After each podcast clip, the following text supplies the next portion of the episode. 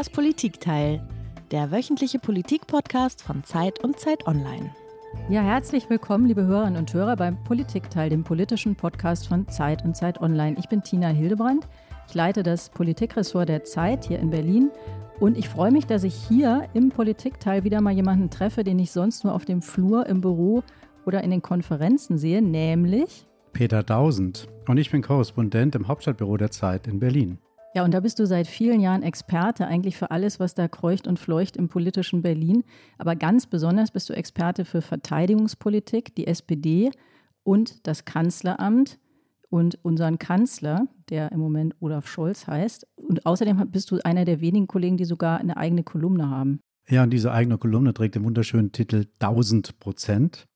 Und da Tina und äh, ich jetzt gerade im Urlaub waren und jetzt wieder da sind, sind äh, jetzt unsere beiden eigentlichen Co-Gastgeber unterwegs. Die haben jetzt ein paar Tage frei oder ein paar Wochen auch frei, Eliana und Heinrich, sodass wir hier wieder zusammen am Mikrofon sind, Tina und ich, was mich sehr freut.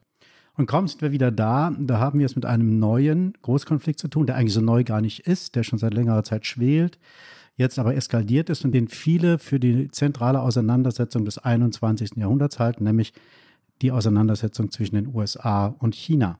Sie hat es getan. Die US-Spitzenpolitikerin Nancy Pelosi, die drittranghöchste politische Vertreterin in den USA, ist in Taiwan gelandet, der Insel im südchinesischen Meer, die die Regierung in Peking als Teil Chinas betrachtet. Und das findet China überhaupt nicht witzig. Im Gegenteil, schon vor dem Besuch hatte die chinesische Regierung heftige Konsequenzen für diesen Fall angedroht und Militärmanöver abgehalten. Ja, die Regierung in Peking betrachtet diesen Besuch als eine Einmischung in äh, innerchinesische Angelegenheiten, da sie Taiwan, wie Tina ja gerade schon erwähnt hat, als Teil Chinas äh, betrachtet. Der Handel mit Taiwan wurde als Konsequenz daraus jetzt schon mal stark eingeschränkt und kaum war Nancy Pelosi wieder abgeflogen, da startete ein Großmanöver der Volksbefreiungsarmee rund um Taiwan, das auch die nächsten Tage noch andauern wird und man weiß nicht so genau, wohin das noch führt. Was folgt aus all dem? Ist das jetzt der Funke, der eine Sache entzündet, die dann schnell unkontrollierbar werden könnte? Werden die USA Taiwan, wie oft zugesichert, dann militärisch beistehen? Droht neben dem Krieg in der Ukraine eine zweite bewaffnete Auseinandersetzung einer Demokratie mit einer autoritären Großmacht, in die der Westen vielleicht mit hineingezogen wird? Was bedeutet die Eskalation für den Welthandel? Taiwan ist ein wichtiger Handelspartner vieler Länder, sehr wichtig für China, aber auch für uns. Und über all das wollen wir heute mit jemandem reden, der sowohl die USA als auch China bestens kennt. Es ist unser Kollege Matthias Nass der internationale Korrespondent der Zeit. Ja, aber bevor wir gleich äh, zu Matthias kommen und mit ihm alles sortieren, analysieren, einordnen, wollen wir einen Blick zunächst einmal nach Washington werfen, um Pelosis Aktion ein bisschen besser verstehen zu können. In Washington sitzt seit kurzer Zeit Rika Havertz, die viele von unseren Hörern ja schon aus dem Podcast OK America kennen und die jetzt USA-Korrespondentin für die Zeit und Zeit Online ist. Rike, was hat sich Pelosi eigentlich dabei gedacht? Warum macht sie diese Reise? Viele halten sie ja für sehr gefährlich und US-Präsident äh, Joe Biden hat sie als No Good Idea bezeichnet. Das fragen sich natürlich hier in den USA sehr, sehr viele. Nancy Pelosi ist bekannt dafür, seit über 30 Jahren im Kongress eine sehr äh, strikte, kritische China-Politik zu verfolgen. Sie war da schon immer sehr engagiert und sie hat äh, während ihrer Reise jetzt dann auch noch einen Meinungsbeitrag in der Washington Post veröffentlicht, in der sie eben die Solidarität mit Taiwan betont und dass Amerika an der Seite von Taiwan steht. Und das ist natürlich schon ein starkes Statement für eine so hochrangige US-Politikerin. Politikerin, denn die offizielle US-Politik ist ja eine andere, weil sie natürlich die One-China-Politik offiziell unterstützen und äh, der Kommunikationsdirektor des Nationalen Sicherheitsrats von Joe Biden, John Kirby, hat in diesen Tagen auch ungefähr 500 Mal, muss man schon fast sagen, betont, dass sich an der offiziellen US-Haltung nichts verändert hat. Aber natürlich hat Nancy Pelosi einen sehr symbolischen Besuch gerade gehabt dort.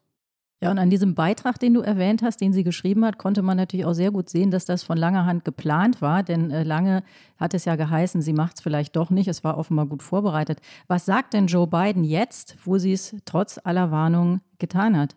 Joe Biden hält sich sehr zurück, weil er ähm, offiziell sich auf Formalitäten zurückzieht und sagt, ähm, es gibt Beispiele dafür, dass so hochrangige Politikerinnen schon nach Taiwan gereist sind.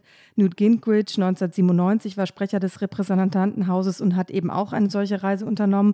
Und dann sagt er, er, der ja auch lange Jahre selbst als äh, Senator im Kongress saß, er respektiert, dass das eben ein unabhängiges Gremium der Regierung ist und er als Präsident sich da nicht einmischen darf und dass es Nancy Pelosis Entscheidung allein ist, diese Reise zu machen. Aber natürlich so richtig glücklich vom Timing kann Joe Biden darüber nicht sein, weil er braucht diesen Konflikt mit China natürlich gerade nicht.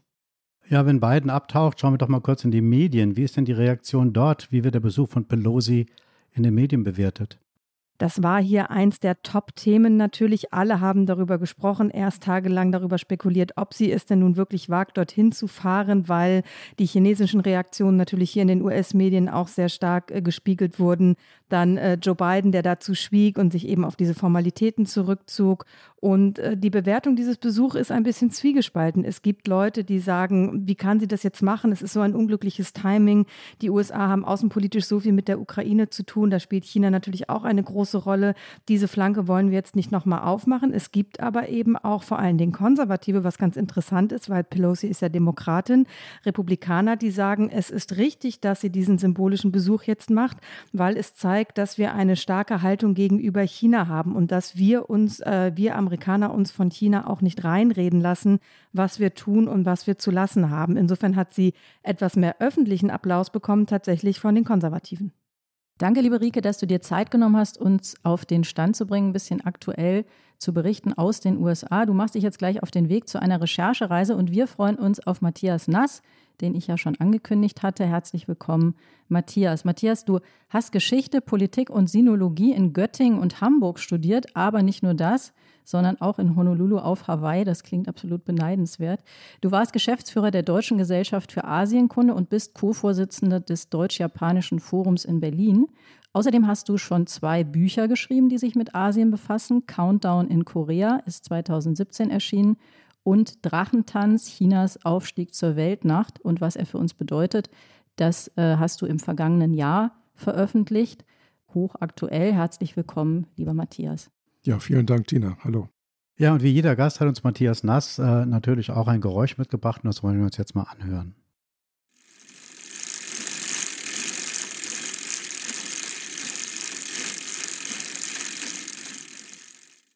Ein Surren, das ein bisschen ja, noch nicht klar zu definieren ist. Was soll uns dieses Geräusch sagen, Matthias?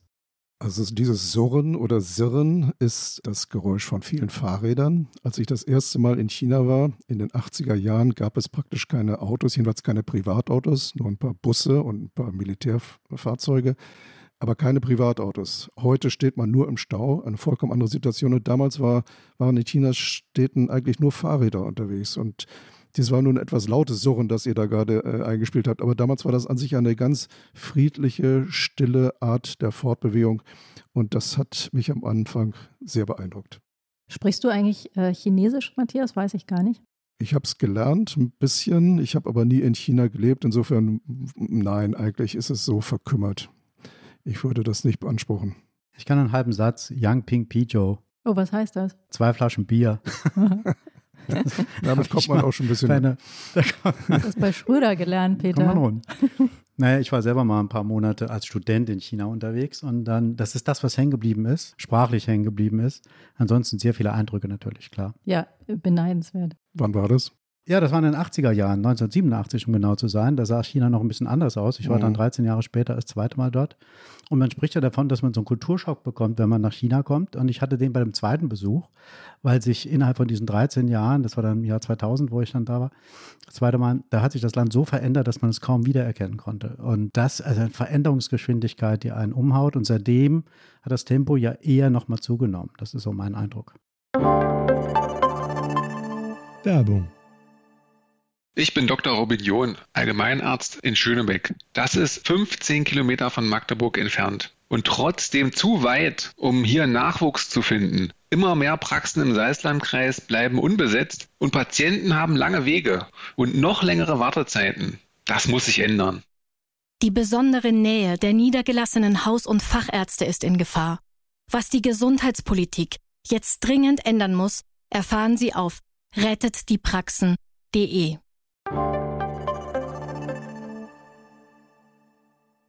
Also ihr habt mir einiges voraus. Ich war zwar auch schon mal in China, aber wirklich nur äh, stippvisitenmäßig. Ich könnte euch auch noch stundenlang zuhören, aber wir müssen jetzt äh, über unser ernstes Thema sprechen. Taiwan bestimmt jetzt nämlich die Schlagzeilen. Äh, jeder hat sicher diesen Namen Taiwan schon mal gehört, aber vielleicht hat nicht jeder ganz genau mehr auf dem Schirm, was es damit auf sich hat. Matthias, kannst du uns noch einmal ganz kurz zu Anfang erklären, wo und was Taiwan genau ist und worum es in dem Konflikt zwischen den Regierungen in Peking und Taipei eigentlich geht? Ja, Taiwan ist seit 70 Jahren, gut 70 Jahren, äh, ein faktisch souveräner Staat, eine Insel, die vor der Küste äh, Festlandchinas liegt, ungefähr 160 Kilometer vom Festland entfernt, getrennt durch die Straße von Taiwan, von der Provinz Fujian. Also eine relativ breite Wasserstraße nach dem Ende des chinesischen Bürgerkriegs, das war 1949, äh, hat sich die unterlegene Seite, das war die Kuomintang, also die nationalistische Partei, die im Bürgerkrieg äh, den Kommunisten unterlegen war, auf diese Insel zurückgezogen. Unter der Führung von Chiang Kai-shek, und er hat ungefähr anderthalb bis zwei Millionen Chinesen vom Festland mitgenommen auf diese Insel, die damals, also bis zum Kriegsende, unter japanischer Besatzung gestanden hatte, ungefähr ein halbes Jahrhundert lang. Also nicht von China regiert worden war, von der Zentrale. Dort hat sich dann eine Art Gegen-China etabliert. Es nennt sich übrigens bis heute Republik China. Der offizielle Name ist nicht Taiwan, sondern Republik China. Und der Konflikt besteht im Kern darin, äh, dass es äh, zwei souveräne chinesische Staaten gibt. Die riesengroße Volksrepublik China mit 1,4 Milliarden Menschen und das kleine Taiwan, die Republik China mit knapp 24 Millionen Menschen. Das ist noch nicht mal ein Fünfzigstel der Bevölkerung. Und diese Systeme sind äh, vollkommen gegensätzlich. Äh, eine, eine, eine Autokratie oder Diktatur, wenn man so will, eine Einparteienherrschaft und eine in den letzten Jahren jedenfalls sehr lebendig gewordene Demokratie auf Taiwan. Peter Dausen hat gesagt, er sei 1987 das erste Mal in China gewesen. Richtig. Und ich glaube auch auf Taiwan damals. Und 87 war für Taiwan ein ganz entscheidendes Jahr, denn damals hat die Militärdiktatur, die es bis dorthin war, geendet. Es gab dann die ersten freien Wahlen äh, und äh, seitdem hat sich dieses Land fantastisch entwickelt. Das kann man nicht anders sagen. Die große Veränderung ähm, fand ja in den 70er Jahren statt, also die Veränderung der Einstellung des Westens. Bis dahin hatte der Westen ja Taiwan anerkannt, völkerrechtlich, und hatte diplomatische Beziehungen. Und dann gab es die berühmte Ping-Pong-Diplomatie von Nixon. Und dann nach und nach haben alle westlichen Staaten die Volksrepublik China anerkannt und Taiwan sozusagen diplomatisch gesprochen fallen gelassen. Aber bis heute sehr, trotzdem sehr starke, vor allen Dingen auf dem Bereich der Wirtschaft sehr starke Beziehungen. Wie wichtig ist Taiwan für den, für den Westen heute? Wie würden Sie das einschätzen, Matthias? Also da muss man entscheiden, es ist politisch wichtig, weil es eine Art Symbol ist, äh, gerade wenn man das jetzt auch vor dem Hintergrund des Krieges in der Ukraine sieht, dieser Systemauseinandersetzung, die ja immer relevanter wird, die auch Biden sehr betont zwischen Demokratien und Autokratien, da ist Taiwan immer mehr ein politisches Symbol. Wir werden da wahrscheinlich gleich auch nochmal drüber sprechen. Dann ist es wirtschaftlich interessant. Äh, es ist zwar ein kleines Land, aber wirtschaftlich extrem erfolgreich, also vor allem in einem Bereich, äh, in der, der Chip-Produktion, weltführend. Und es ist natürlich auch äh, strategisch von der Lage her für die Region, den pazifischen, den indopazifischen Raum eine ganz äh, bedeutsame äh, Insel.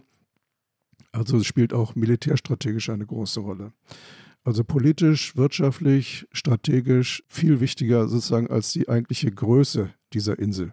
Bevor wir jetzt gleich auf den Konflikt und die äh, ältere Dame Frau Pelosi kommen. Mhm. Nochmal eine Frage, Peter, du hast das gesagt. Wir, der Westen, haben, hätten Taiwan dann fallen lassen. Matthias, vielleicht kannst du es nochmal ein bisschen genauer erklären. Also wir reden mit Taiwan, das gibt es auch offensichtlich, aber irgendwie richtig anerkennen tun wir es nicht. Oder wie muss, wie muss man sich das vorstellen? Warum ist das so und was ist das genau für eine eigenartige Konstruktion? Also in den Zeiten des Kalten Krieges äh, war die Welt ja richtig zweigeteilt und die Volksrepublik China war ähnlich wie die Sowjetunion sozusagen der Feind. Und äh, dem stand der Westen geschlossen gegenüber unter Führung der USA. China ist aber eben immer wichtiger geworden. Es war dieses viel, viel größere Land äh, und es war ein Land, das dann, äh, nachdem es immer mehr Spannung auch zwischen China und der Sowjetunion damals gab, sowas wie eine Art äh, natürlicher Verbündeter des Westens geworden. Und äh, dann gab es äh, vor diesem Hintergrund die große politische Kehrtwende unter Richard Nixon, gemeinsam mit Kissinger. Das war Anfang der 70er Jahre. Also Nixon war 72 in Peking. Und das Hauptthema dieses Besuches, äh, um das damals und in den Jahren davor und danach am meisten gestritten wurde, war damals schon Taiwan. Denn äh, die Frage, wie man mit Taiwan umgehen würde, hat äh, darüber entscheiden, äh, entschieden, ob sich äh, die Beziehungen zwischen Amerika oder dem Westen insgesamt und China normalisieren konnten. Und man hat das dann auf die Formel gebracht, die bis heute im Grunde gilt. Es gibt nur ein China. Auf beiden Seiten von der Straße von Taiwan sagt man, es gibt nur ein China. Man ist allerdings anderer Meinung darüber, was das für ein China ist. Aber diese Ein-China-Politik, die die USA damals äh, beschlossen haben, die wurde peu à peu von allen im Westen übernommen, auch von Deutschland. Und als die Amerikaner dann die Volksrepublik offiziell anerkannt haben, haben sie ihre diplomatischen Beziehungen zu äh, Taiwan abgebrochen. Und das haben inzwischen fast alle Staaten der Welt gemacht. Es gibt noch genau 13 Länder und der Vatikan, die Taiwan heute diplomatisch anerkennen und China nicht. Und das sind kleine Länder, Inselstaaten im Pazifik oder in der Karibik, die fallen alle nicht ins Gewicht. Und ist das jetzt von uns, weil wir ja im Moment viele Momente der Wahrheit erleben, ist das äh, klug von uns oder verlogen? Es ist wahrscheinlich beides. Es ist irgendwo verlogen, äh, weil äh, Taiwan ist, wie gesagt, eine lebendige, vitale Demokratie, eine freie Wirtschaft.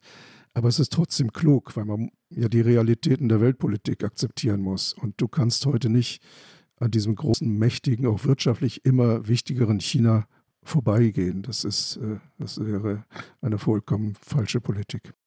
Ja, da der Besuch von Nancy Pelosi ja der Anlass für unsere Sendung heute ist, wollen wir sie auch mal hören. Today, the world faces a choice between democracy and autocracy. America's determination to preserve democracy here in Taiwan and around the world remains ironclad. Ja, Pelosi spricht da von der globalen Auseinandersetzung äh, zwischen Demokratie und autoritären Regimen und beteuert, dass die USA in diesem Konflikt auf der Seite Taiwans stehen werden. Sie haben jetzt schon eben die Demokratie in Taiwan sehr gelobt, sagt, es ist eine sehr lebendige Demokratie geworden. Bis 87 war es ja ein Einparteienstaat, also ein autoritäres Regime. Woran macht sich denn das Gelingen der Demokratie in Taiwan fest für Sie? Also für mich generell äh, heißt ein Geling, eine gelingende Demokratie, dass es einen friedlichen Wechsel der Regierung gibt und durch freie Wahlen. Und genau das ist mehrfach jetzt geschehen auf Taiwan. Also die damals regierende Partei bis, zum, äh, bis zur Abschaffung des Kriegsrechts war die Kuomintang. Die sitzt heute in der Opposition und die damalige als Partei noch gar nicht existierende Opposition, die Demokratische Fortschrittspartei, die heute regiert, ist eben gewählt worden, dann ist wieder abgewählt worden, jetzt ist wieder gewählt worden. Also genauso, wie man sich das eigentlich vorstellt. Ein friedlicher Wechsel in der Regierungsverantwortung äh, zwischen den Parteien. Darüber hinaus ein, ein, ein Rechtsstaat äh, mit einer wirklich unabhängigen Judikative, eine freie Presse. Also eigentlich alles das, was wir uns so auch im Westen als äh, vorbildliche Demokratie vorstellen. Das ist das heute so. Ich halte Taiwan eigentlich für, den, für die modernste Gesellschaft Ostasiens überhaupt heute. Ähnlich wie Japan und, und, und, und Südkorea vielleicht noch, aber in vielen eigentlich moderner. 43 years ago, with the Taiwan Relations Act, America made a bedrock promise to always stand with Taiwan. Ja, das war nochmal Nancy Pelosi, das hat sie bei ihrem Besuch gesagt, jetzt ganz aktuell, dass die USA immer an der Seite von Taiwan zu Taiwan stehen würden. Was heißt das denn, Matthias? Also sie hat sich auf den Taiwan Relations Act eben bezogen von 1979. Der ist vom Kongress beschlossen worden nach dem Abbruch der diplomatischen Beziehungen. Früher gab es ein Militärbündnis zwischen den USA und Taiwan. Das gab es dann natürlich nicht mehr. Aber der Kongress hat dann beschlossen, Taiwan so mit Waffen zur eigenen Verteidigung auszustatten, dass äh, Taiwan nicht mehr von der Volksrepublik bedroht werden kann. Und dieser Taiwan Relations Act gilt bis heute. die Amerikaner liefern auch bis heute regelmäßig Waffen an Taiwan und zwar hochmoderne Waffen. Das war auch unter allen Regierungen so. Ob das nun Republikaner waren oder Demokraten, ob das Donald Trump war oder Barack Obama oder jetzt Joe Biden. Taiwan wird von den USA militärisch äh, ausgerüstet und man darf das nicht unterschätzen. Taiwan ist eine hochgerüstete Insel, also ein Angriff äh, Chinas wäre überhaupt kein Spaziergang. Ich könnte mir vorstellen, wenn es je dazu käme, dass China ähnliche Erfahrungen machen würde wie heute Russland in der Ukraine.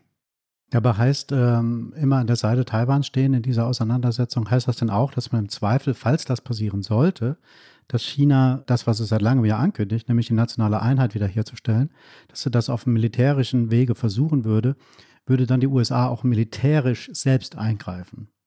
Das weiß ich nicht. Äh, das weiß wahrscheinlich niemand. Unter Joe Biden ist aber jetzt im Grunde die Wahrscheinlichkeit aus meiner Sicht, dass die Amerikaner das wirklich tun würden, gewachsen. Er hat dreimal inzwischen gesagt, äh, Amerika würde bei einem Angriff Chinas auf Taiwan militärisch eingreifen.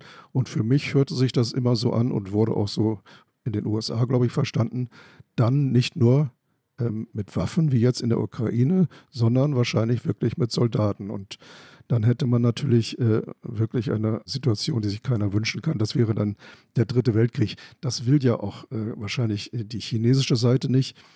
Die Volksrepublik ist zutiefst entschlossen, diese Wiedervereinigung voranzutreiben, aber natürlich am liebsten mit friedlichen Mitteln und nicht mit militärischer Gewalt. Ja, in den letzten Tagen fiel mir auf in der Berichterstattung über diesen Konflikt, dass immer wieder die Einschätzung zu hören war, es ist keine Frage mehr, äh, ob die Volksrepublik Taiwan zurückerobern will, auch militär, also militärisch zurückerobern will, sondern nur noch wann. Wenn ich es jetzt eben richtig verstanden habe, teilen Sie diese Einschätzung nicht zwingend. Darüber wird halt seit wirklich 70 Jahren inzwischen äh, diskutiert, ob es dazu kommt und wie es dazu kommt. Und äh, bisher hat am Ende immer wenn ich das so sagen darf, die Vernunft gesiegt oder der Pragmatismus. Denn die Kosten eines Angriffs, eines militärischen Angriffs wären enorm. Militärisch, wie ich eben gerade gesagt habe, überhaupt nicht leicht.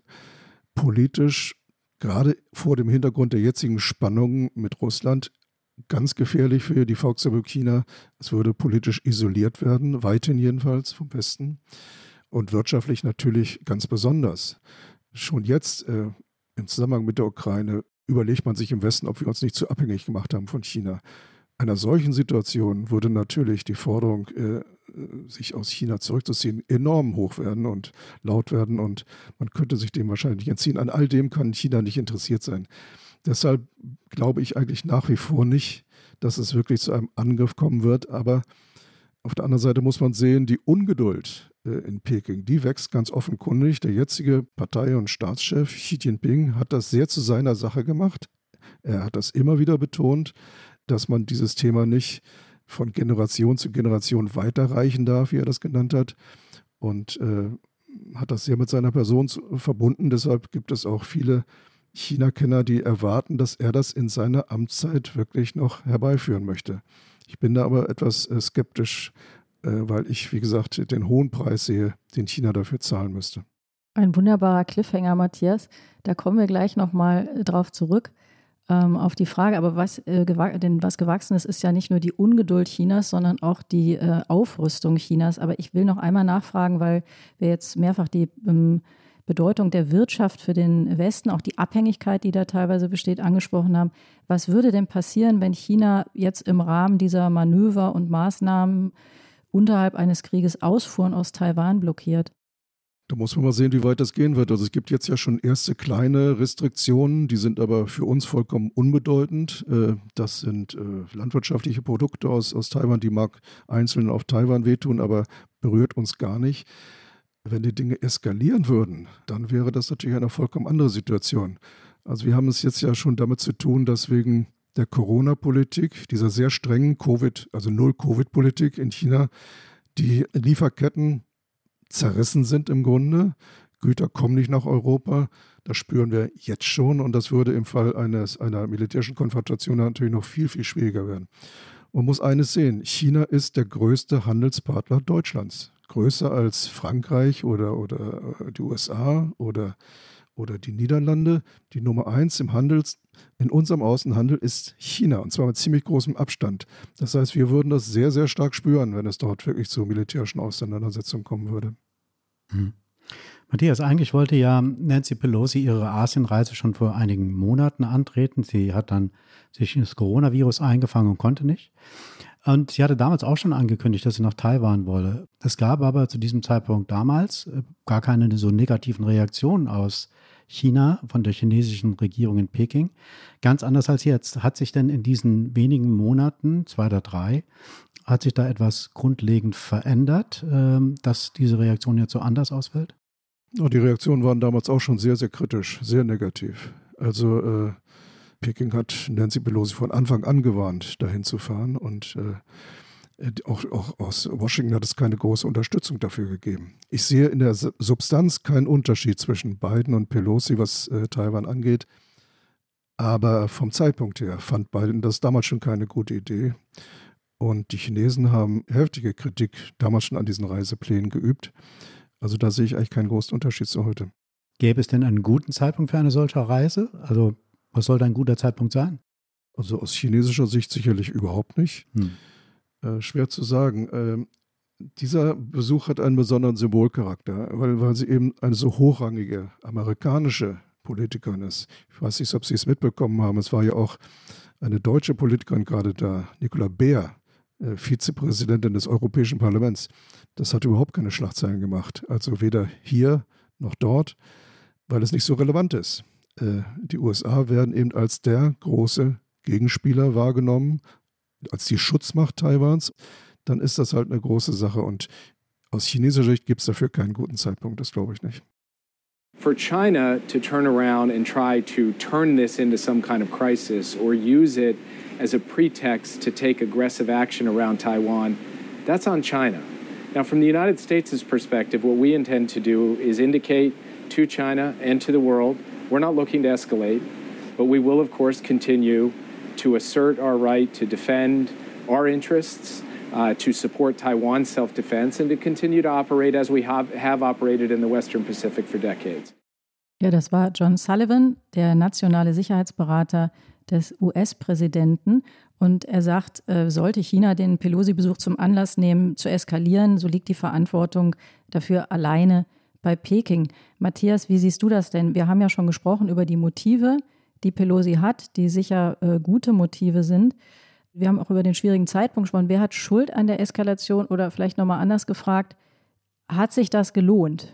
Äh, Frau Pelosi ist schon wieder weg, hat da einen Kurztrip absolviert. Die Aufregung hält an. Und nicht nur die Aufregung, sondern wir haben darüber gesprochen, Militärmanöver, das Anfangen von Ausfuhrbeschränkungen und so weiter.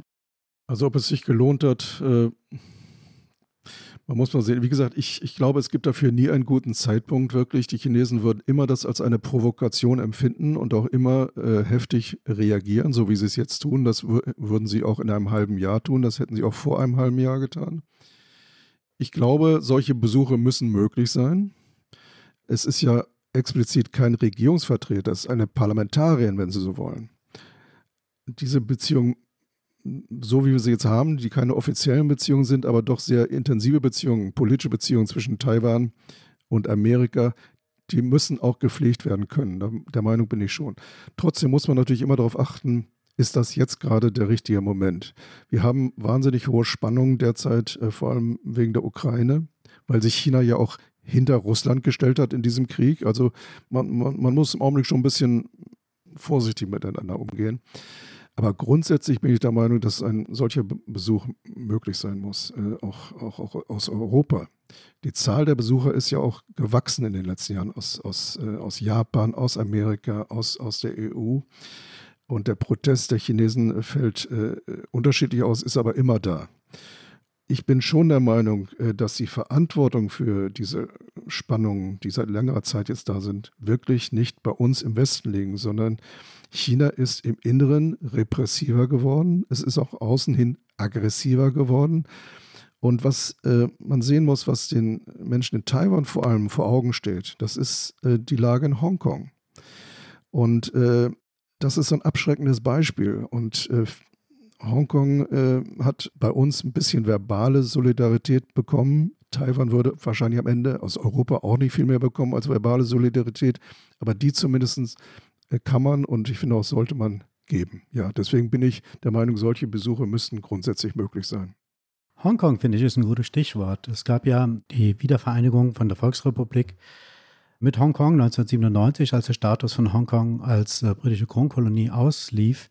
Ein Land, zwei Systeme hieß es. Für die nächsten 50 Jahre sollte das garantiert sein. Und jetzt gibt es permanent die Unterdrückung der Opposition in Hongkong und politische Gängelei von Seiten Pekings.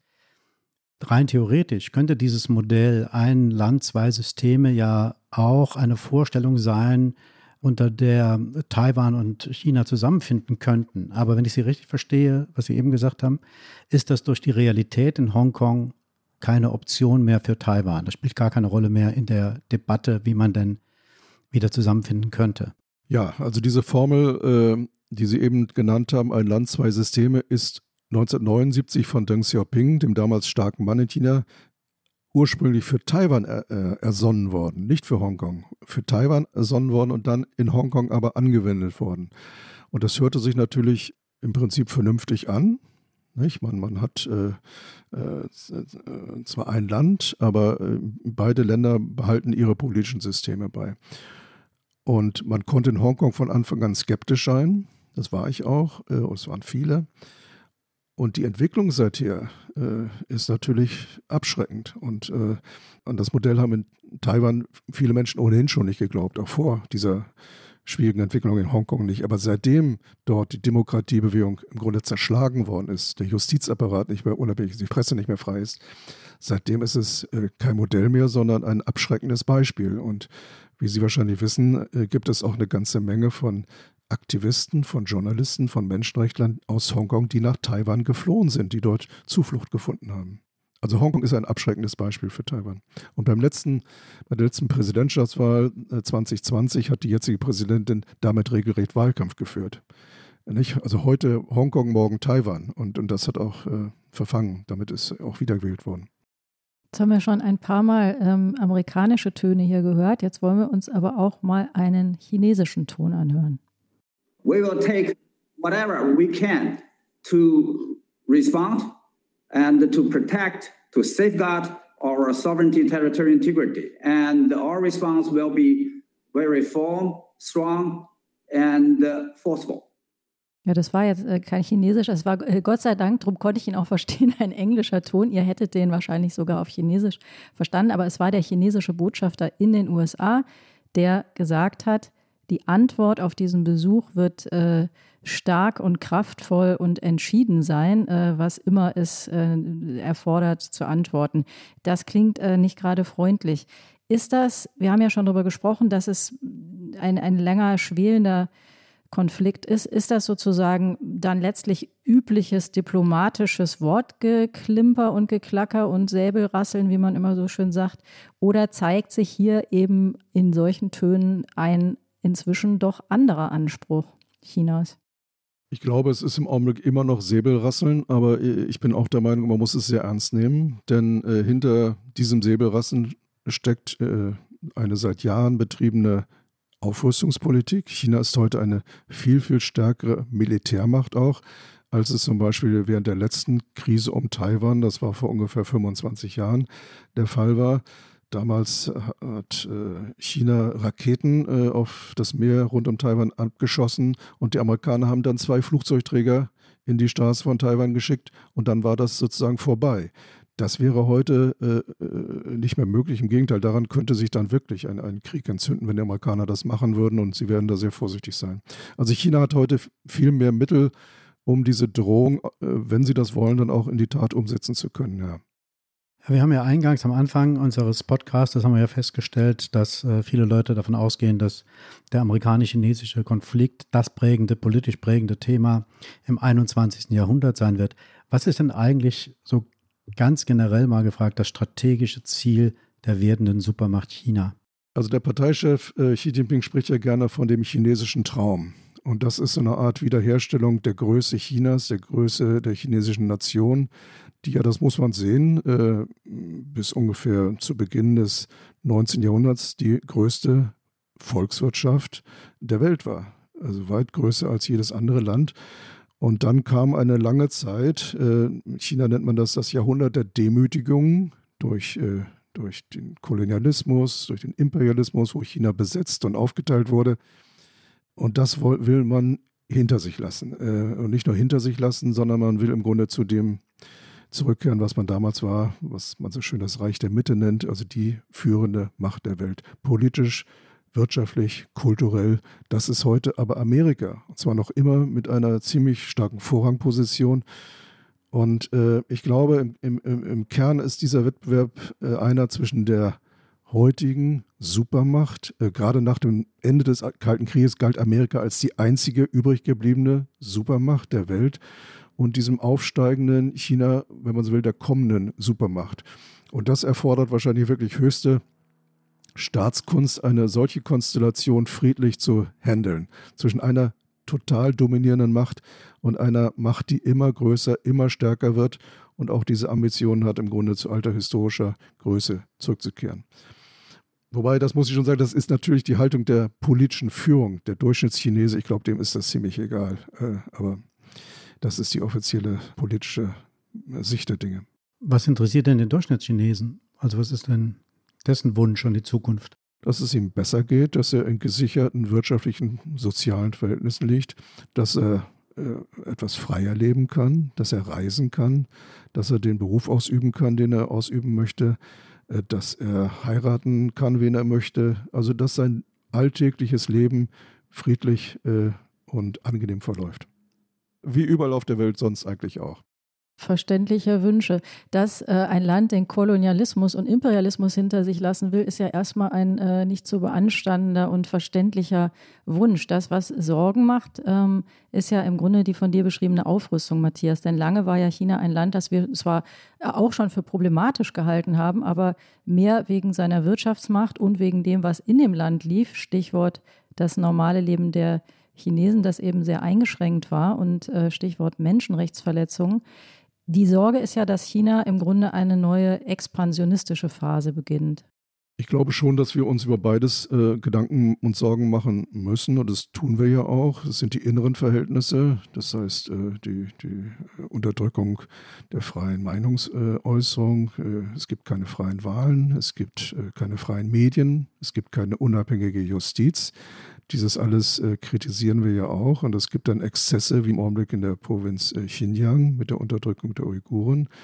Es gibt dieses, äh, wie gesagt, traurige äh, Beispiel Hongkong, wo eine prosperierende, freie, wohlhabende Stadt äh, plötzlich äh, ja, im Grunde abwirtschaftet.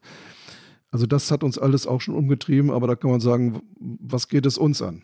Äh, äh, das ist auch kein Grund, sich äh, wirklich einzumischen. das andere ist in der Tat, dass China außenpolitisch dominierender geworden ist, vor allem in der Region selbst, gegenüber Taiwan, im südchinesischen Meer, auch gegenüber Ländern wie Indien, wo es Grenzkonflikte gab, vor nicht allzu langer Zeit, gegenüber einem Land wie Australien, das es gewagt hat, China zu kritisieren und wirtschaftlich dafür sehr abgestraft wurde. Also da ist es uns dann schon näher gerückt. Und äh, natürlich gibt es auch zwischen China und Europa Spannungen. Es gibt ein Beispiel, ein kleines Beispiel, aber ein typisches Beispiel, das ist das Land Litauen. Litauen hat ein Büro von Taiwan eröffnet und ist daraufhin im Grunde äh, von China mit einem Handelsboykott belegt worden. Und natürlich äh, muss ein solches Land, das Mitglied der EU ist, dann auch gemeinsam von den EU-Mitgliedstaaten äh, in Schutz genommen werden. Ja, wollen wir äh, uns einem Begriff zuwenden, der in den letzten Jahren doch immer wieder Schlagzeilen gemacht hat, nämlich das Projekt Neue Seidenstraße. Darunter versteht man ja den Aufbau von interkontinentalen Handelsnetzen der Volksrepublik mit mehr als 60 Ländern in Europa, Asien und in äh, Afrika vor allem auch. Weite Teile der Welt, so scheint es ja so ein bisschen, soll abhängig gemacht werden von China. Was ist eigentlich die Antwort der USA oder allgemeiner gesprochen die Antwort des Westens auf diese Strategie? Also vor allem ist ja die Neue Seidenstraße ein Infrastrukturprojekt. Also äh, man, man gibt Kredite für den Bau von, von Straßen, von Eisenbahnen, von Brücken, von Kraftwerken, von Staudämmen, von ganzen Häfen. Und das ist im Prinzip ja erstmal nicht falsch. Also wenn man weniger entwickelte Länder beim Aufbau ihrer Infrastruktur unterstützt. Und das haben gerade Länder gerne in Anspruch genommen, die vom Westen nicht so leicht Kredite bekommen haben, äh, weil sie die Voraussetzungen nicht erfüllt haben. Äh, und der Westen hat äh, darauf inzwischen reagiert mit eigenen Programmen. Die stehen aber noch zum Teil am Anfang. Auch die EU, Amerika, Japan, alle haben sie jetzt im Grunde Infrastrukturprogramme aufgelegt. Wobei es ja vom Westen immer äh, auch äh, Wirtschaftsaufbauhilfen gegeben hat, die dann aber entweder direkt oder über den äh, Internationalen Währungsfonds abgewickelt wurden. Und äh, der große Unterschied ist, ich glaube, zweierlei. Also einmal hat, hat der Westen, haben die Länder des Westens solche Hilfen immer an bestimmte Kautelen geknüpft, also bestimmte Mindeststandards, soziale ökologische Mindeststandards. Das hat China so nicht getan. Und das ist natürlich manchen Regierungen sehr recht, wenn, wenn man nicht darauf achtet, wie dreckig das Kohlekraftwerk ist, das da gerade gebaut wird oder wie die Arbeitsbedingungen auf diesen Baustellen sind. Also hat man das äh, angenommen und hat sich dann bis über die Ohren verschuldet. Das ist jetzt das Problem vieler äh, Staaten, die sich an der neuen Seidenstraße beteiligt haben. Sie können die Schulden nicht zurückzahlen. Es gibt im Augenblick ein ganz eklatantes Beispiel, das ist Sri Lanka. Sri Lanka hat sich auch, äh, nicht nur, aber auch bei China wirklich total verschuldet und, und versinkt jetzt gerade im Chaos. Ein anderes Beispiel äh, ist Pakistan. Das ist das größte Empfängerland mit über 60 Milliarden Dollar von chinesischer Hilfe kann dieses Geld auch nicht zurückzahlen. Und, und da vermutet nun mancher dahinter eine regelrechte Strategie. Man macht Länder von sich abhängig, indem man dafür sorgt, dass sich verschulden. Das glaube ich nicht, dass das eine Strategie ist, aber es wird in Kauf genommen. Und äh, hinter, dieser, hinter diesen Infrastrukturprojekten steht schon der Versuch, Länder politisch, wirtschaftlich von China stärker abhängig zu machen und äh, äh, eine gewisse Nähe aufzubauen, die es früher so nicht gegeben hat. Bis übrigens nach Europa hinein. Das ist äh, ein wahnsinnig spannendes Thema, da könnte man noch äh, lange drüber reden. Wir müssen aber die Seidenstraße verlassen und müssen in die Flop 5 einbiegen, unsere berühmte Rubrik.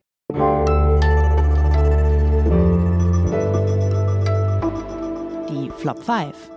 Matthias, was ist dein erster Flop? Ich glaube, mein erster Flop ist ähm, dieses Vorurteil, dass chinesische Traditionen, also vor allem konfuzianische Tradition und Demokratie, sich nicht miteinander vertragen. Ich halte das für baren Unsinn. Ich glaube, äh, dass, dass äh, die Chinesen genauso gerne in demokratischen Verhältnissen leben möchten wie wir. Das hat man in Hongkong gesehen und das allerbeste Beispiel dafür ist eben das, worüber wir die ganze Zeit sprechen, Taiwan. Flop Nummer zwei. Flop Nummer zwei ist vielleicht etwas, was man hierzulande immer vor allem aus wirtschaftlichen Kreisen hört, äh, dass autoritäre Regime wie China besonders effektiv seien, besonders entscheidungsfreudig, dass Projekte nicht lange zerquatscht werden, dass nicht geredet wird, sondern gehandelt. Und äh, spätestens jetzt äh, mit der Corona-Politik sehen wir, dass das wirklich falsch ist. Auch wir können genauso effektiv handeln und uns organisieren, wie das autoritäre Regime können. Matthias, herrlich, du hast richtig optimistische Flops. Das haben wir, hatten wir in letzter Zeit oft nicht. Okay. Was hast du noch einen dritten? Der, der ist eher noch optimistischer. Also es heißt ja wird oft, immer besser. es wird, man muss ja den Glauben nicht verlieren. Also ähm, es heißt ja oft, China sei ein, ein ganz rätselhaftes Land, das man nicht durchschauen kann. Äh, die Menschen seien so anders, sie sprechen anders, sie denken anders.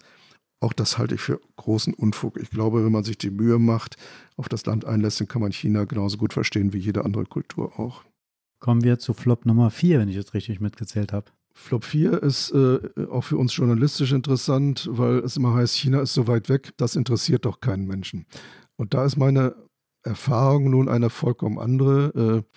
Äh, ich habe das Gefühl, wenn man darüber schreibt, wenn man zu Veranstaltungen geht, ist das Interesse an China sehr, sehr groß.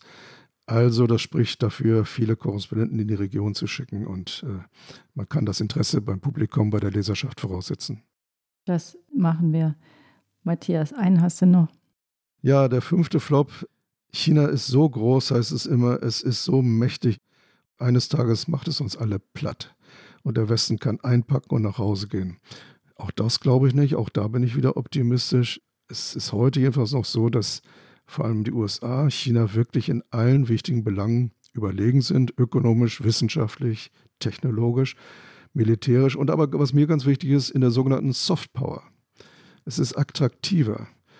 China ist ein Land, äh, das im Augenblick von, von vielen gefürchtet wird, aber es ist eigentlich nicht attraktiv und es hat wenig Freunde in der Welt. Das finde ich eigentlich bedauerlich, aber China könnte daran ein bisschen arbeiten. Okay, da war so viel Positives jetzt eigentlich dabei, dass wir mal ein bisschen ins Negative wiederkommen müssen. also seit dem Ukraine-Krieg rücken ja erkennbar äh, Russland und China, die ja auch schwierige Zeiten in ihrem Verhältnis immer wieder mal hatten, doch erkennbar immer näher aneinander. Treiben wir sozusagen zwei autoritäre Staaten, treibt der Westen zwei autoritäre Staaten sozusagen zusammen und bildet sich da ein neues Bündnis, das uns noch sehr große Sorgen bereiten könnte? Nein, wir treiben da niemanden zusammen. Äh, da, da, tun sich zwei zusammen. Äh, ich würde sagen, äh, zum Teil aus der Not heraus, zum Teil aus falscher äh, strategischer Einschätzung der Weltlage heraus. Als äh, Putin kurz davor stand, in, in die Ukraine einzumarschieren, fanden in Peking die Olympischen Winterspiele statt. Und äh, der Westen hat diese Spiele boykottiert. Äh, also hat zwar teilgenommen, aber hat keine politischen Repräsentanten geschickt. Der einzige wichtige Staatsmann, der hinfuhr, war Putin. Und äh, es gab äh, ein Treffen mit Xi Jinping am, am, am, Tag der Öffnung und da haben die beiden ein, ein wichtiges Papier äh, sozusagen unterschrieben, äh, auf dem sie sich äh, nochmal explizit verbünden und im Grunde einen, einen, einen eigenen Entwurf einer, einer Weltordnung formuliert haben. Und davon sprechen, dass zwischen den beiden Ländern Freundschaft ohne Ende, ohne Grenzen existiere. Putin und Xi Jinping haben sich von sich aus zusammengetan. Aus meiner Sicht schon in dem klaren Wissen, in wenigen Tagen beginnt der Krieg gegen die Ukraine. Das ist nicht vom Westen herbeigeführt worden. Trotzdem macht es uns natürlich Schwierigkeiten, denn wir können ja kein Interesse haben, dass wir einen neuen zweiten Kalten Krieg erleben, wo wir eine klare Lagerbildung haben zwischen West und Ost oder zwischen äh, Demokratien und Autokratien, wie Joe Biden das jetzt immer benennt. Wir dürfen keinen zweiten Kalten Krieg äh, uns wünschen. Wenn wir aber nun mal diese Konstellation haben, dann müssen wir damit umgehen. Und äh, da muss man mal sehen, wie, wie weit der Ukraine-Krieg noch geht, ob es wirklich zu einer militärischen Konfrontation in und um Taiwan kommen sollte und ob dem Westen dann letztlich gar nichts anderes übrig bleibt, als darauf zu reagieren. Äh, eine Haltung, eine politische Haltung äh, kann man haben, glaube ich, ohne die Dinge zu provozieren und zu eskalieren, auch von deutscher Seite. Ich weiß nicht, äh, ob Sie das heute Morgen gelesen haben. Die Chinesen haben ja gerade auch gestern die deutsche Botschaftin in Peking einbestellt, weil sich unsere Außenministerin, Frau Baerbock, im Grunde mit Pelosis Trip äh, solidarisch gezeigt hat und, und äh, gesagt hat, natürlich müssen solche Besuche möglich sein. Also mit anderen Worten, wir können uns auch nicht wegdrücken. Auch Berlin muss dazu sich äußern. Äh, die Bundesregierung arbeitet übrigens gerade jetzt an einer neuen China-Strategie. Die wird im, im kommenden Frühjahr wahrscheinlich vorgelegt. Also alles ein Thema, äh, das uns auch beschäftigen wird, in der Hoffnung, in meiner Hoffnung jedenfalls, dass es nicht einen erneuten kalten Krieg oder gar, was der liebe Himmel verbieten müsste und verhindern müsste, einen heißen Krieg geben kann. An einer Stelle würde ich gerne mal nachhaken. Sie haben eben gesagt, dass Xi Jinping und äh, Putin eine Freundschaft ohne Grenzen äh, verabredet haben. Aber diese Freundschaft äh, hat ja schon jetzt schon Grenzen. Die Russen hätten gerne Waffen gehabt von den Chinesen, die haben sie ihnen nicht gegeben. Warum machen sie das nicht? Weil ähnlich wie im Fall Taiwan am Ende der Pragmatismus sehr ausgeprägt ist, weil man sich natürlich fragt, kann es uns nützen, sich in ein solches Abenteuer mit aktiv reinzustürzen? Für China ist der wirtschaftliche Aufbau das Allerwichtigste. Davon hängt die Legitimität dieser Regierung und, und, und der Kommunistischen Partei mit ihrer Herrschaft ab. Wenn dieser Aufstieg, der jetzt seit 40 Jahren sehr, sehr eindrucksvoll funktionierte, abbricht und sozusagen implodiert, dann ist das die größte Niederlage, die man sich vorstellen kann. Und, und äh, deswegen glaube ich, dass vieles dafür spricht, äh, dass man immer wieder versucht, bei allem Anspruch zu deeskalieren. Ich will aber auch eines sagen, wenn es zu einem Grundsatzkonflikt kommt, aus chinesischer Sicht, aus Sicht der Parteiführung, zwischen wirtschaftlichem, wirtschaftlicher Entwicklung und politischer Macht, dann wird es sich im Zweifel immer für die politische Macht entscheiden. Das wird man auch möglicherweise im Fall Taiwans sehen. Und man muss alles dafür tun, China selbst und wir auch, die wir mit China umgehen müssen, dass es zu dieser Entscheidungsnotsituation nicht kommt. Aber wenn sie kommt, man hat das 1989 in aller Zuspitzung gesehen, innenpolitisch, Tiananmen. Man hat dann plötzlich die Armee aufgefahren, obwohl es nicht notwendig war, weil sich die Partei herausgefordert fühlte. Also in solchen Situationen wird man immer wahrscheinlich dann doch für den politischen Machterhalt kämpfen wollen.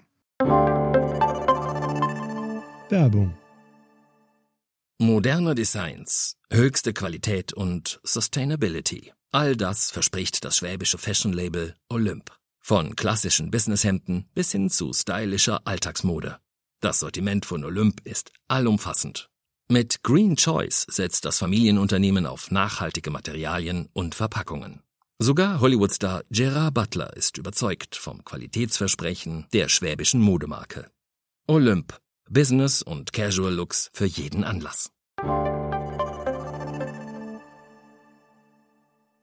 Matthias, wir haben ja, wir, wir reden und lesen in Deutschland immer viel über die USA, die US-Präsidenten. Jeder hat, äh, jeder kennt die, jeder hat eine Meinung über Ski. Du hast ihn jetzt verschiedentlich erwähnt, wissen wir äh, weniger, obwohl das Interesse, auch das hast du beschrieben, sehr, sehr groß ist. Lass uns noch mal kurz darüber sprechen, welche äh, Rolle er eigentlich im Moment spielt. Da steht ein ähm, Parteitag an. Eigentlich sollte das höchste Amt, das des Generalsekretärs, wird für maximal zwei Amtszeiten vergeben. Er tritt jetzt aber zum dritten Mal an. Was äh, sagt uns das? Was zeigt uns das? Das zeigt uns, äh, dass wir äh, eine bedenkliche Entwicklung haben, denn diese Regelung äh, war eine sehr vernünftige. Sie galt eigentlich offiziell für das Amt des Staatspräsidenten, das ist er ja auch. Aber mit dem Staatspräsidenten verbunden ist in diesem Fall auch die Parteiführung. Und er hat drei wichtige Ämter im Grunde. Er ist Parteichef, wie, wie du gesagt hast, will er jetzt wiedergewählt werden zum dritten Mal. Er ist Staatspräsident und er ist, das ist vielleicht das wichtigste Amt, faktisch Chef der Militärkommission, also Oberbefehlshaber der Streitkräfte. Diese Begrenzung auf zehn Jahre ist eingeführt worden nach, äh, nach den Erfahrungen, die China mit Mao Zedong gemacht hat. Nach dieser Willkürherrschaft, dieser Ein-Mann-Diktatur, die China wirklich große Probleme vor allem mit der Kulturrevolution gebracht hat. Danach hat man gesagt, das darf nicht wieder eine Ein-Mann-Herrschaft werden, also begrenzen wir, da wir ja keine Wahlen haben in dem Sinne, die immer zu einer neuen Regierung führen, begrenzen wir die Amtszeit des Staatschefs und damit faktisch auch des Parteichefs. Und äh, wenn Xi davon jetzt abweicht, die Verfassung ist geändert worden, der Staatschef kann jetzt wieder äh, äh längere Zeit gewählt werden, der Parteichef kann es auch, äh, dann heißt das, dass sich erste Züge einer neuen Ein-Mann-Herrschaft wieder herausbilden. Denn das hat dreimal gut funktioniert. Es gab Wechsel, die, die wurden auch äh, ziemlich äh, reibungslos abgewickelt. Und jetzt hat wieder ein Mann die ganze Macht in seiner Hand. Das halte ich für hochgefährlich, wenn es keine Korrektive gibt, wenn er nicht damit rechnen muss, dass andere an seine Stelle treten können. Und es kann durchaus sein, dass er sich nicht nur einmal wieder wählen lässt, also jetzt zum dritten Mal, sondern vielleicht auch zum vierten und zum fünften Mal. Dann haben wir ein Muster wie bei Putin der immer wieder, da hat man den Medvedev dazwischen geschoben und dann war er wieder in der Macht. Dann verfestigt sich die Macht in einer Hand, wird immer weniger kontrollierbar.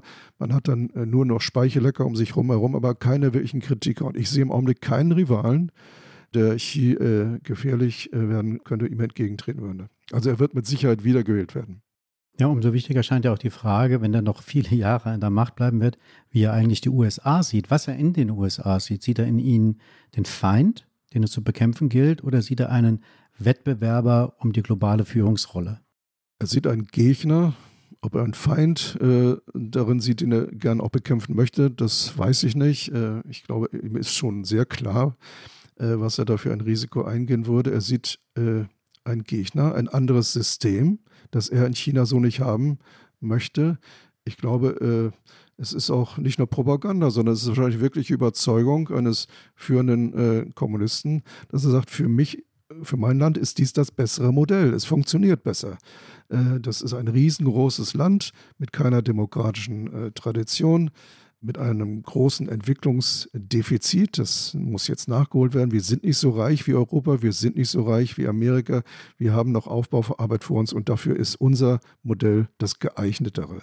Das sieht er so und das amerikanische Modell, äh, das würde er sicherlich nicht für geeignet halten. Er wird ja nicht sagen, ihr sollt in Amerika das chinesische Modell übernehmen, sondern er sagt, lasst uns mit unserem Modell allein, für unser Land ist das das Richtige. Er kennt Amerika so ein bisschen. Er war als jüngerer Mann mal dort äh, für ein paar Wochen. Äh, und ich glaube, es hat ihm auch gefallen, aber es hat ihm nicht beeindruckt in dem Sinne, dass er sagt, das machen wir in China auch so. Ja, lange Zeit gab es ja auch so eine Einschätzung, je erfolgreicher ein Land ist, je wirtschaftlich prosperierender es wird, desto stärker wird auch die Sehnsucht nach politischer Freiheit. Sehen Sie da irgendwas in der Volksrepublik China, was in diese Richtung geht, oder ist das sozusagen ein Irrglaube, der durch die Realität in China seit vielen Jahren widerlegt wird? Nein, ich glaube, das ist wirklich ein Muster, das man in vielen Staaten sehen kann, auch in Asien, das in Taiwan natürlich, äh, in Korea. Da war das immer so, wenn sie ein bestimmtes wirtschaftliches Entwicklungsniveau erreicht haben, dass die Leute sagten, jetzt wollen wir selbst entscheiden. Jetzt soll es nicht mal die Armee oder die Partei oder irgendjemand sagen, wo es lang geht. Wir sind ja selbst in der Lage, das zu tun, durch freie Wahlen. Ich glaube, das würde in China äh, ganz ähnlich sein. Hongkong war es ja so. Äh, Hongkong hatten sie eine ganz lebendige äh, demokratische Diskussion, die dann abgewürgt worden ist. Wenn sie dieselben Möglichkeiten hätten, glaube ich, würden sie in Shanghai in Peking ganz ähnliche freie Diskussionen haben. Das Wissensniveau ist da. Äh, trotz aller Zensurversuche sind die Leute gut informiert. Sie sind auch immer besser ausgebildet. Es geht ihnen auch faktisch besser. Also eines Tages wird das auch so oder so kommen. Es hat immer wieder diese Anläufe gegeben dazu, die dann aber eben unterdrückt worden sind. Das äh, Dramatischste war eben 1989 der Protest auf dem Platz des ziemlichen Friedens da war das ja schon, da war ich auch dabei damals, da war das zu sehen und zu hören, wie dieser Wunsch nach Veränderung äh, sich Ausdruck verliehen hat. Und das ist dann aber wirklich sehr blutig niedergeschlagen worden durch die Armee. Ja, zum Schluss hätten wir jetzt noch zwei äh, ganz leichte Fragen. Da geht es nur um äh, große Prognosen. zum einen geht es um ein Buch, das erschienen ist im vergangenen Jahr, das heißt 2034. Einer der beiden Autoren äh, ist der US-General James Staffridis, der ehemalige Sackeur also der ranghöchste NATO-Soldat in Europa. Darin beschreiben die beiden Autoren, äh, wie sich aus einem Zwischenfall im südchinesischen Meer der Dritte Weltkrieg entwickelt. Sie haben das Buch gelesen, Matthias. Ähm, wie realistisch halten Sie denn dieses Szenario? Also das ist kein Sachbuch, das ist ein Roman, äh, aber ich halte die Handlung, also den Plot, wenn Sie so wollen, für ziemlich realistisch. Stavridis ist, wie gesagt haben, äh, ehemaliger Admiral, Kommandeur einer äh, eines Flugzeugträgerverbandes und ehemaliger oberster amerikanischer Soldat in Europa. Der weiß sehr genau, wovon er spricht. Und das, was er da schildert mit seinem Co-Autor, ist äh, ein Zwischenfall im Südchine äh, südchinesischen Meer zwischen einem amerikanischen und einem chinesischen Kriegsschiff. Ähm, ein, ein, ein, ein, zufälliger, äh, ein, ein Missverständnis, wenn Sie so wollen. Und das eskaliert. Und das wird beschrieben, Schritt für Schritt und zwar wirklich realistisch und authentisch, wie man sich das vorstellen muss und wie er wahrscheinlich wirklich weiß, wie das ablaufen könnte. Und das endet dann in einem atomaren, äh, in einer atomaren Eskalation der Großstädte wie, ich glaube, San Diego und Shanghai zum Opfer fallen. Und das ist schon sehr äh, bedrückend und furchteinflößend zu lesen. Ich halte das nicht für unrealistisch. Äh, wenn man das liest, und ich hoffe, das wird sowohl in Washington als in, in Washington ist das gelesen worden, das weiß ich, als auch in Peking gelesen. Dann, dann wissen die Beteiligten vielleicht, welche Verantwortung sie tragen, um zu verhindern, dass es genau dazu kommt, was in diesem Buch beschrieben worden ist. Wenn du sagst, du hältst das prinzipiell für realistisch und, und sehr plausibel, den Plot, mhm. hältst du es denn auch für denkbar, dass das, was ja heute unser Thema ist, nämlich die Auseinandersetzung um Taiwan und die, die aktuelle Auseinandersetzung das Potenzial hat, sich zu so einer, zu so einem Anlass zu entwickeln, der dann in solch einen Plot mündet? Ich glaube das nicht, nein. Äh, wir haben äh, Zwischenfälle zwischen äh, Taiwan bzw. Amerika und China seit vielen, vielen Jahren gehabt. Das, schon, das geht zurück bis in die 50er Jahre. Dort gab es schon was viel kritischer als heute ist, Artillerieduelle in der Straße von Taiwan. Es gab äh, diesen, diese Eskalation 1996. Am Ende ist in beiden Hauptstädten immer die Frage, ist es das wert? Beantwortet worden mit Nein, das ist es nicht wert. Und dann hat man äh, sich wieder verständigt und äh, zusammengerauft. Es ist nur so, dass das Problem nicht, bis heute nicht gelöst worden ist. Es ist eines dieser klassischen Probleme, bisschen vielleicht vergleichbar mit Israel und Palästina, das ganz schwer zu lösen ist, dass man eigentlich nur einhegen kann, eindämmen kann, aber nicht ohne größte Widersprüche lösen kann. Matthias, Sie haben ja in diesem Podcast schon vieles äh, gesagt, worauf unsere letzte Frage jetzt abzielt, aber vielleicht deshalb wollen wir das nochmal ganz konzentriert hören. Wer wird denn den Wettstreit um die globale Führungsrolle gewinnen? Die USA oder China? Also ihr liebt es wirklich äh, zu spekulieren, merke ich. Na klar. Ich würde sagen, da stand heute die Vereinigten Staaten, weil ich vorhin schon mal sagte, sind eigentlich heute in allen wichtigen Belangen noch überlegen.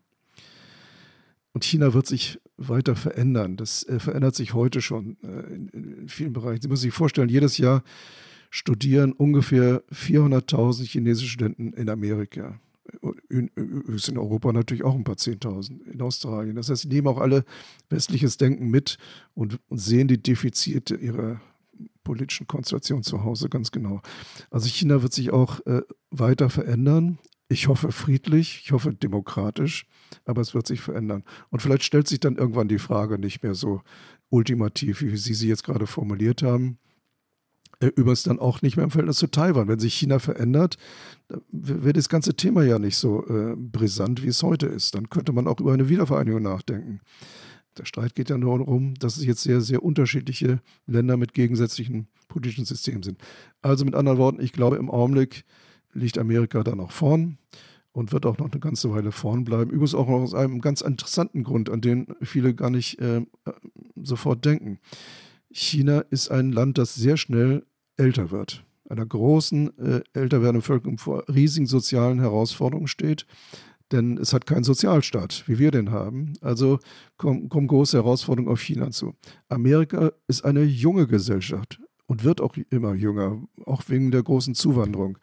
Also mit anderen Worten, da ist noch äh, eine ganze Menge Vitalität und ja, also wenn ihr mich vor die Frage stellt, würde ich heute auf die USA tippen.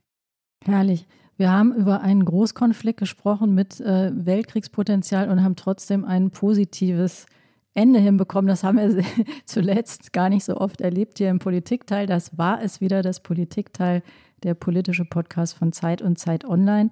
Wenn Sie uns Kommentare mit aufgeben wollen, Themen anregen wollen, dann können Sie das gerne tun, liebe Hörerinnen und Hörer, unter das Politikteil.zeit.de.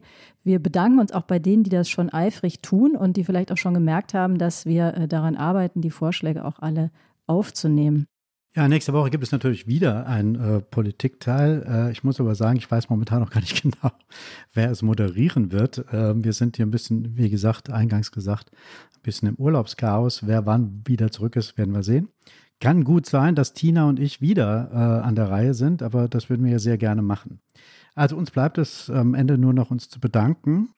Und zwar äh, bei Pia und Ole von Zeit Online, dem Team von Pool Artists, bei Christina für ihre wunderbaren O-Töne und last but not least natürlich bei Matthias Nass, der uns alle eine Stunde lang schlauer gemacht hat über die Lage in Taiwan und über den Konflikt zwischen den USA und China. Herzlichen Dank nochmals.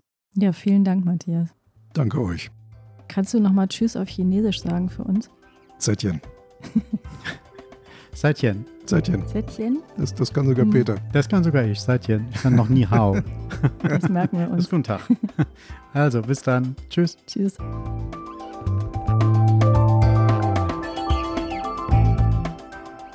Das Politikteil ist ein Podcast von Zeit und Zeit Online, produziert von poolartists.de.